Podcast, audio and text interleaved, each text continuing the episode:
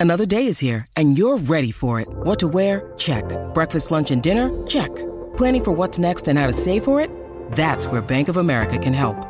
For your financial to dos, Bank of America has experts ready to help get you closer to your goals. Get started at one of our local financial centers or 24-7 in our mobile banking app. Find a location near you at bankofamerica.com slash talk to us. What would you like the power to do? Mobile banking requires downloading the app and is only available for select devices. Message and data rates may apply. Bank of America and a member FDIC. When you need mealtime inspiration, it's worth shopping Kroger, where you'll find over 30,000 mouthwatering choices that excite your inner foodie. And no matter what tasty choice you make, you'll enjoy our everyday low prices, plus extra ways to save, like digital coupons worth over $600 each week. You can also save up to $1 off per gallon at the pump with fuel points. More savings and more inspiring flavors make shopping Kroger worth it every time. Kroger, fresh for everyone. Fuel restrictions apply.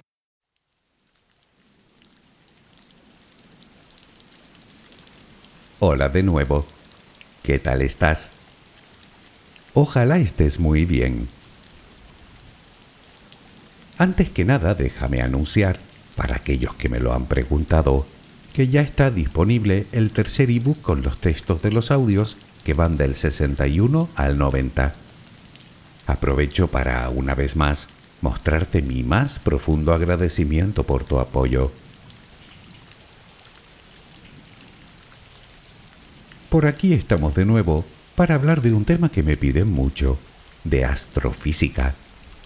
En este caso daremos un largo viaje hasta el planeta más grande con diferencia del sistema solar, el espectacular Júpiter, el quinto planeta a contar desde el Sol.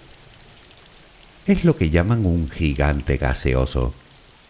El apelativo de gigante desde luego está más que justificado puesto que él solo alberga casi dos veces y media la materia del resto de planetas del Sistema Solar juntos. Es tan enorme que nuestra pequeña Tierra cabría en su interior más de 1300 veces.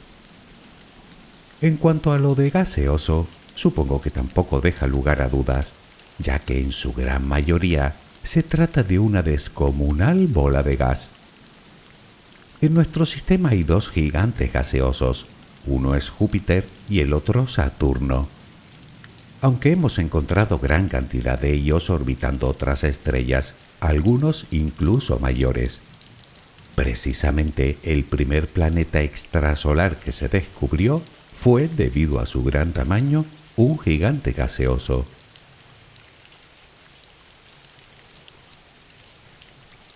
A simple vista, Júpiter se caracteriza por sus bandas horizontales de diversos colores y por el que puede ser su rasgo más distintivo, la gran mancha roja, una tormenta cuyo diámetro es de aproximadamente el doble que el de la Tierra y que lleva rugiendo siglos.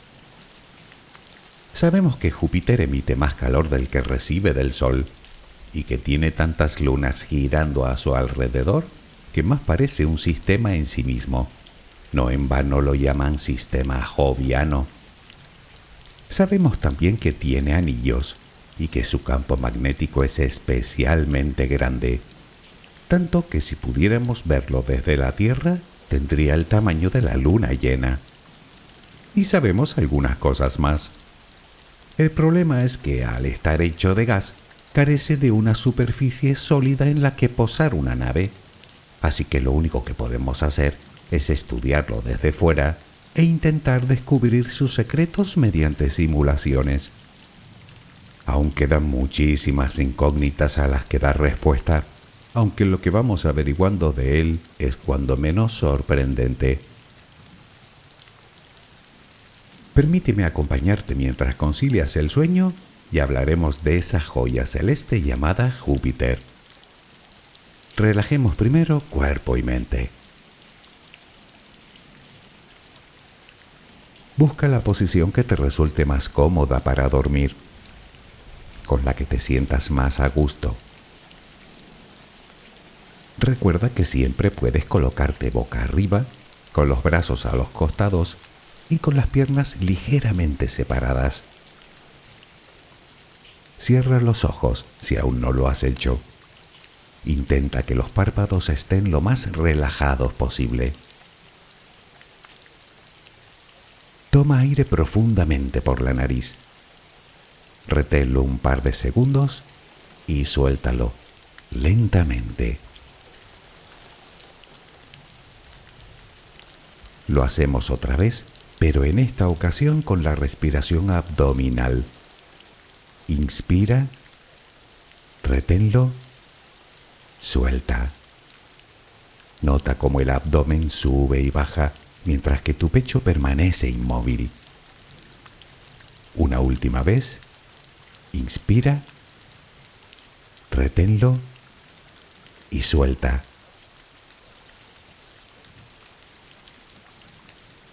Ahora intenta visualizar el aire que inhalas como si fuera luz. Con cada inspiración entra un poco de luz en tu interior y con cada exhalación sale todo lo que intoxica tu vida, todo lo que contamina tu mente y tu espíritu. Inhalas luz, exhalas malos pensamientos, preocupaciones, estrés, ansiedad. Cada vez tu cuerpo se va inundando más y más de esa luz, blanca, serena, purificadora. Poco a poco cada rincón de tu interior se va iluminando hasta que te conviertes en luz. Todo tu cuerpo es luz. Continúa respirando normalmente, sin forzarlo, a tu propio ritmo. Inhalas luz, exhalas luz.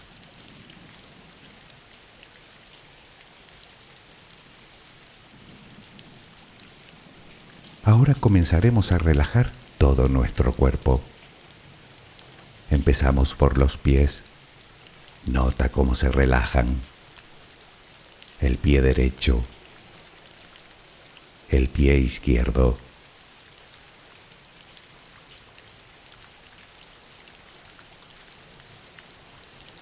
Centra tu atención ahora en las piernas. Siente su peso tobillos, pantorrillas, muslos. Nota cómo se relajan. Pierna derecha, pierna izquierda. Ambas quedan completamente relajadas.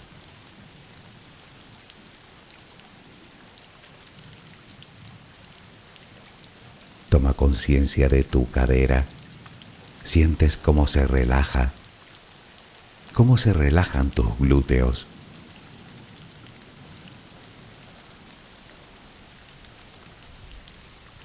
Piensa ahora en tu abdomen que sigue balanceándose con cada respiración. Nota cómo se relaja también.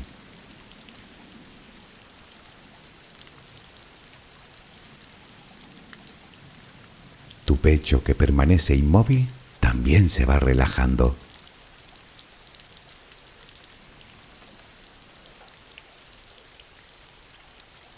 Siente ahora tu espalda. Sientes que cada vez pesa más y más. Desde la cadera hasta el cuello, todos los músculos de la espalda quedan completamente relajados. Notas como ya no hay tensión en ella.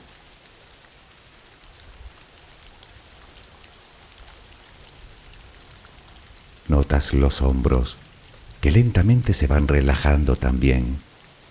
Nota cómo caen.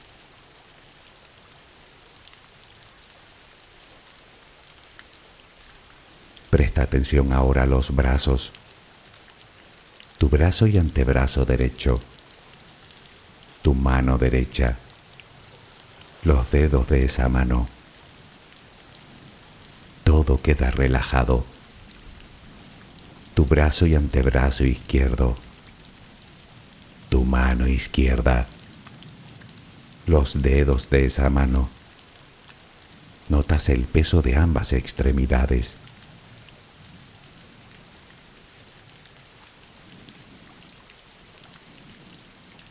Dirigimos ahora nuestra atención al cuello. Visualízalo. Notas cómo los músculos se van relajando también.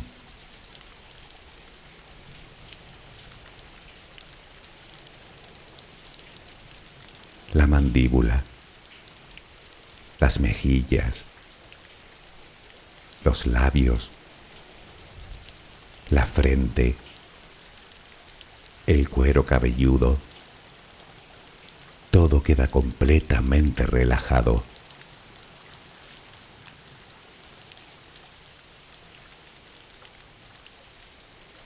Sigue respirando, lenta y serenamente. Con cada respiración sientes como tu cuerpo se va relajando más y más.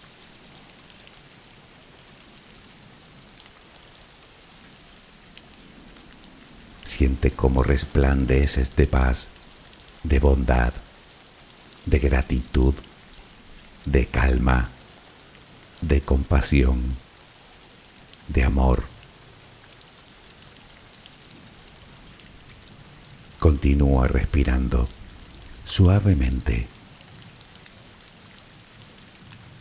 Recuerda que ahora eres luz.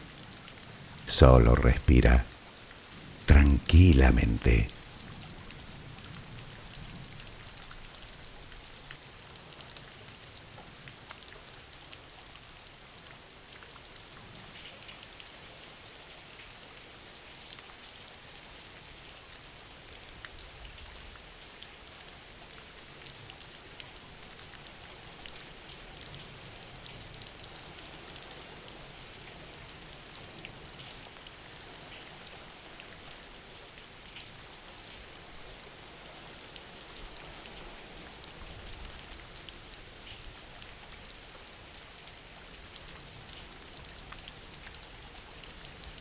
El planeta Júpiter se conoce desde la antigüedad.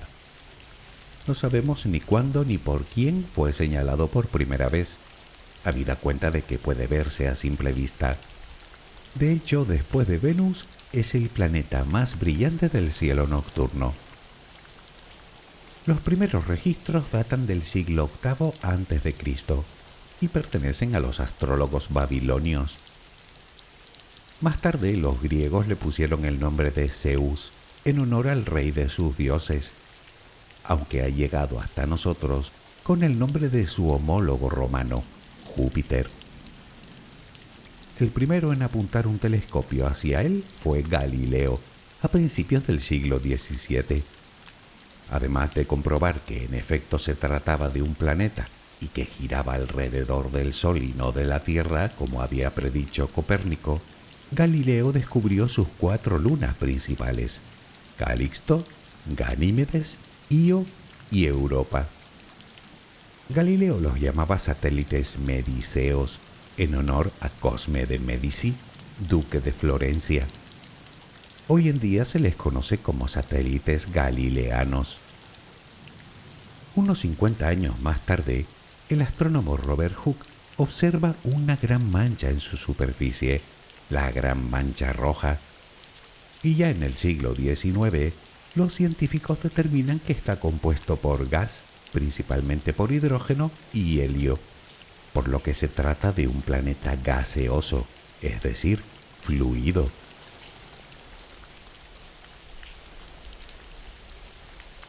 En realidad eso es todo lo que sabíamos de él, hasta que, bien entrado el siglo XX, empezamos a verlo más de cerca hemos llegado a él en unas nueve ocasiones, a pesar de que nos separa una distancia media de 600 millones de kilómetros, y solo cuando ambos planetas están alineados.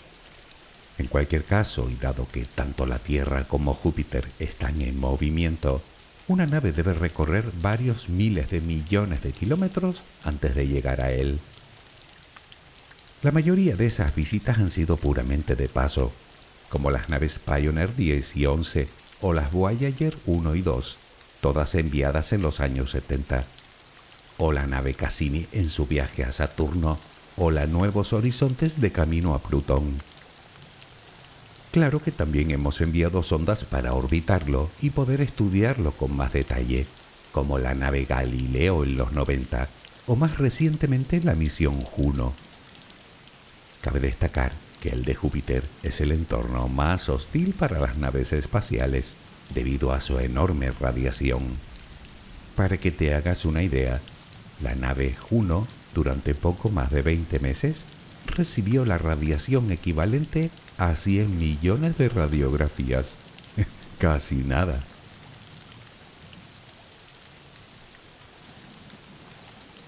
Cuando decimos que Júpiter es grande es porque realmente lo es. Su diámetro es de unos 143.000 kilómetros, poco menos de 90.000 millas, más de 11 veces el de la Tierra. En su interior las temperaturas alcanzan los 24.000 grados, debido a la presión y a la fricción de la materia que contiene. Sin embargo, está tan lejos del Sol que en su superficie la temperatura cae hasta los 145 grados bajo cero. Como te decía, es más de 1300 veces mayor que nuestro planeta, pero su masa no va en proporción. Quiero decir que al ser un planeta compuesto por gas, su densidad es menor a la de la Tierra, por lo que solo tiene unas 318 veces la masa de nuestro planeta. Su año viene a durar casi 12 años nuestros. Sin embargo, su día, es decir, el tiempo que tarda en dar un giro completo, es el más corto del sistema solar, menos de 10 horas, hecho por el cual el planeta se encuentra achatado por los polos. Y tampoco gira a la misma velocidad en todos sus puntos. De hecho, en el Ecuador puede llegar a girar cinco veces más rápido que en las zonas cercanas a los polos.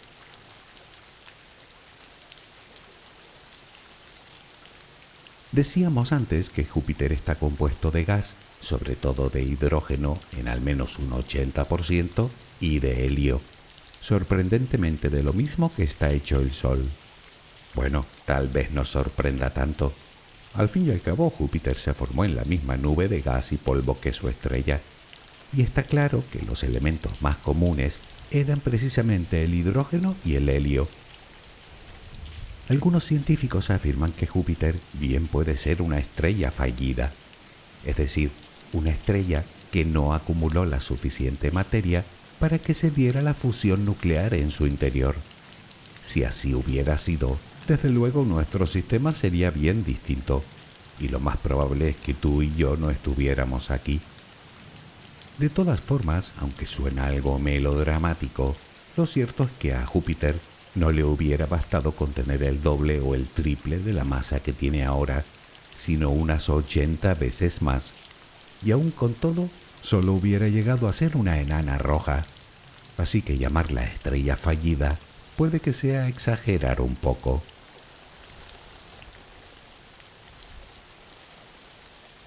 La atmósfera de Júpiter es con diferencia la atmósfera más grande del sistema solar aparte del hidrógeno y el helio, contiene, eso sí, en mucha menor proporción, otros compuestos como metano, amoníaco o agua.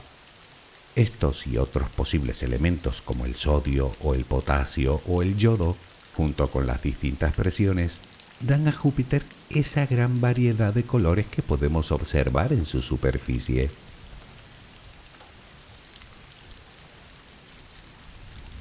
Al estar formado de gas, es casi imposible saber dónde empieza y dónde termina su atmósfera.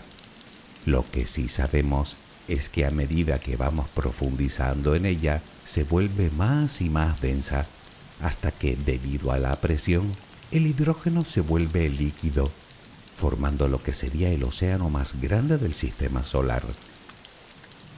Naturalmente es imposible sumergir cualquier tipo de nave a tales profundidades, a lo más que hemos llegado es a poco más de 150 kilómetros. A partir de ahí, la nave dejó de emitir, seguramente aplastada por la presión y después calcinada por el calor. Me refiero a la sonda espacial Galileo. De abandonarla a su suerte, hubiese corrido el riesgo de terminar colisionando contra alguna de sus lunas, y más concretamente con Europa lo que hubiera podido contaminar el hielo que la cubre, así que los científicos decidieron estrellarla, por así decirlo, contra el planeta.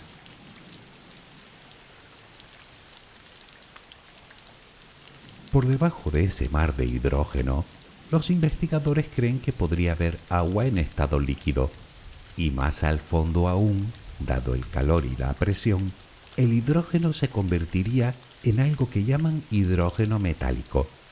Es algo así como un hidrógeno líquido muy denso que se comporta como un conductor eléctrico, algo que ocurriría por debajo de los 15.000 kilómetros de profundidad. Por el momento es solo una teoría. Los científicos se afanan en recrear esas condiciones en los laboratorios para lograr tal sustancia, aunque de momento sin resultados concluyentes.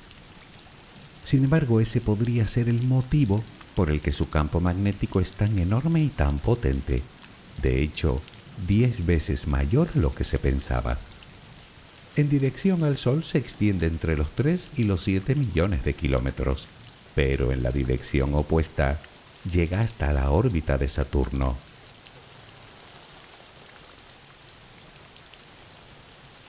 Abordamos así otra curiosidad de Júpiter, sus auroras.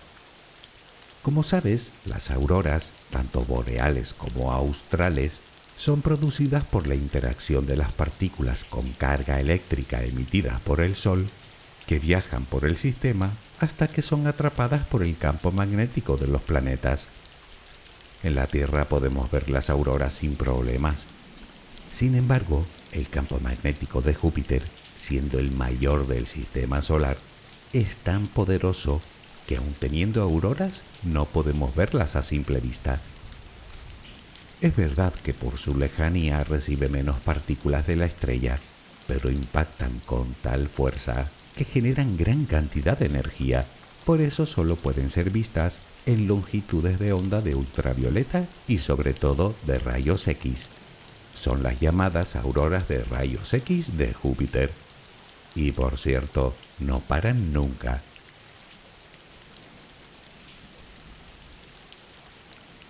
A la vista está que si por algo se caracteriza Júpiter es por esas franjas de colores que lo rodean. Bueno, eso se debe a varios factores. El primero a su rápida rotación y al hecho de que el planeta gira en distintas velocidades según si nos acercamos o nos alejamos del ecuador. Segundo, a las distintas presiones provocadas por el calor interior. Y tercero, a los compuestos que antes mencionábamos aparte del hidrógeno y el helio. Todo ese cóctel hace que la atmósfera de Júpiter sea, digamos, especialmente tempestuosa. Es habitual ver enormes tormentas donde las franjas se tocan, aunque la más grande es sin duda la Gran Mancha Roja. Se trata de un vórtice anticiclónico que tiene más del doble del diámetro de nuestro planeta y en la que soplan vientos de hasta 600 kilómetros por hora. Además tiene una profundidad en su centro de unos 500 kilómetros, lo que supera con mucho la profundidad que se esperaba de ella. En realidad no sabemos exactamente desde cuándo lleva activa, solo sabemos que pudimos verla por primera vez a mediados del siglo XVII, así que lleva rugiendo al menos desde entonces.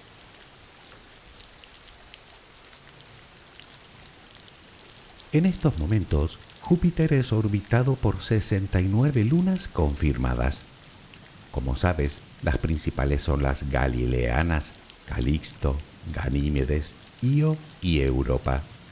Estas son las mayores con bastante diferencia. Con respecto al resto, muchas de ellas son pequeños pedruscos de unos pocos kilómetros de diámetro, la mayoría con órbitas irregulares y muy excéntricas. Lo más probable es que fueran capturados por la gravedad del propio planeta en épocas posteriores a su creación. Y es que, aunque no lo parezca, es muy posible que en parte debamos nuestra existencia a Júpiter. Él, debido a su enorme gravedad, actuaría de escudo, o mejor, de aspiradora eliminando gran parte de los restos que quedaron desperdigados por el sistema solar después de su formación. Se estima que la gran masa de Júpiter es capaz de perturbar determinadas regiones cometarias como la nube de Oort, atrayendo hacia sí a la mayoría de los cometas que entran al sistema solar interior, lo que significa que más de una vez nos ha podido salvar de algún que otro asteroide o cometa malintencionado. La prueba la obtuvimos en 1994, cuando los restos del cometa Shoemaker-Levy 9 impactaron contra la atmósfera del gigante, formando enormes bolas de fuego y creando ondas de choque que recorrieron el planeta durante semanas.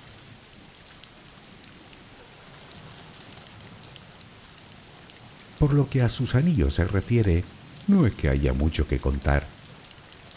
Fueron descubiertos por la sonda Voyager 1 en 1979 y desde luego no tienen nada que ver con los vistosos anillos de Saturno, compuestos principalmente de hielo.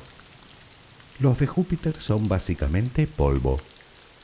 En realidad son tres, o cuatro si contamos el toro de Io, y son tan tenues que son invisibles desde la Tierra. El más cercano al planeta es el llamado anillo halo, o como te decía, toro de Io. Se le llama toro porque no tiene exactamente forma de anillo, sino más bien tiene forma tubular. Le sigue un anillo principal, más brillante pero muy fino, compuesto probablemente por material de las lunas Adrastea y Metis y dos anillos más anchos y gruesos llamados anillo difuso de Tebe y anillo difuso de Amaltea. Tebe y Amaltea son otras dos de sus lunas, precisamente las que se creen responsables de esos anillos.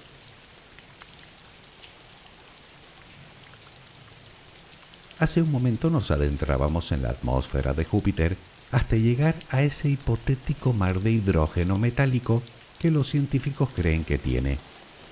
Pero, ¿y por debajo de eso qué hay?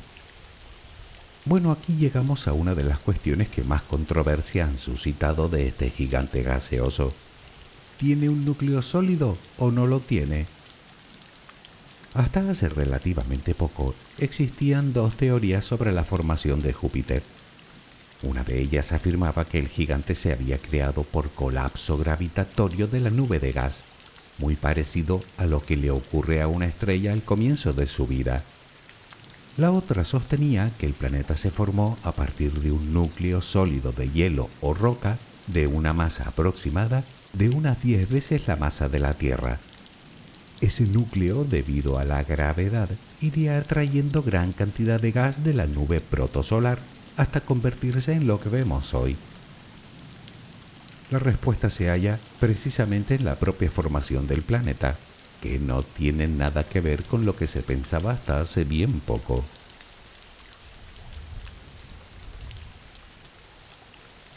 Hasta hace nada se creía que Júpiter, independientemente de si tiene núcleo sólido o no, se había creado lentamente en el mismo lugar en el que se encuentra ahora mismo. Y parece ser que no fue así. Recientes investigaciones apuntan a que Júpiter, en primer lugar, no se creó donde se halla en estos momentos, sino mucho más lejos del Sol de lo que está ahora, y que poco después de su formación emigró hasta la posición actual.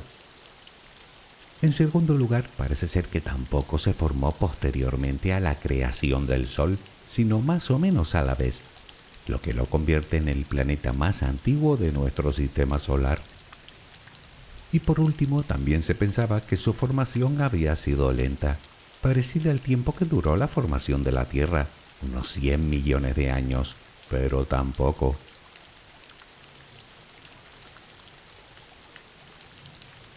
Parece ser que Júpiter se formó de forma muy temprana a partir de la acumulación de asteroides helados compuestos principalmente de hierro y níquel. Además, lo hizo cuatro veces más lejos del Sol de donde se encuentra actualmente y, como te decía, prácticamente a la misma vez que la estrella. En solo un millón de años ya poseía 20 veces la masa de la Tierra y en 3 millones de años ya tenía casi el tamaño de hoy.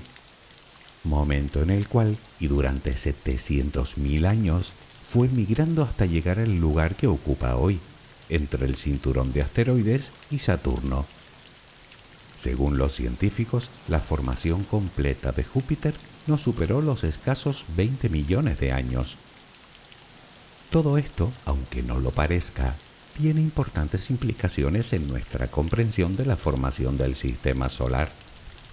Entre otras cosas porque los planetas rocosos, Mercurio, Venus, Tierra y Marte, actualmente se encuentran en el sistema solar interior, lo que hacía pensar que los elementos más pesados habían quedado orbitando, digamos, en la parte interna del disco protosolar, y resulta que no fue así. Además, si Júpiter se formó tan lejos del Sol, ¿qué hay de Saturno?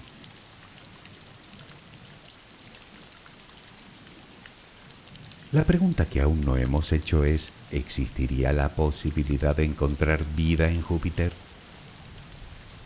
Bueno, algunos afirman que se podrían encontrar formas de vida muy primitiva, no mayores a una bacteria, flotando en las capas superiores de su atmósfera, que se alimentarían de distintos compuestos orgánicos que se encuentran en el planeta. En cualquier caso, vaya por delante que de momento no existen pruebas, ni siquiera circunstanciales, que apunten en esa dirección. No obstante, en lo que sí parece que hay unanimidad es en la posibilidad de encontrar vida en varias de sus lunas principales, como Calixto o Ganímedes o Europa, todas con océanos de agua líquida, órbitas estables y tenues atmósferas. Me temo que no lo sabremos hasta que lleguemos allí.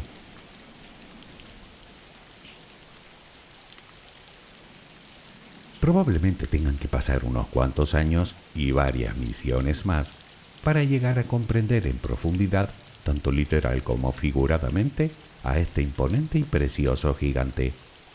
Porque la verdad es que en estos momentos, con certeza, sabemos más bien poco. Puede que a ti no te interese demasiado, y te entiendo. Al fin y al cabo, desde aquí no es más que una de tantas diminutas lucecitas en el cielo nocturno.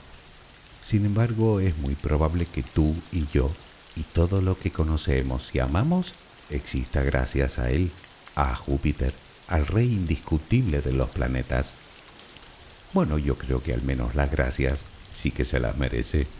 ¿No lo crees tú? Espero que mañana tengas una maravillosa jornada. Que descanses. Buenas noches.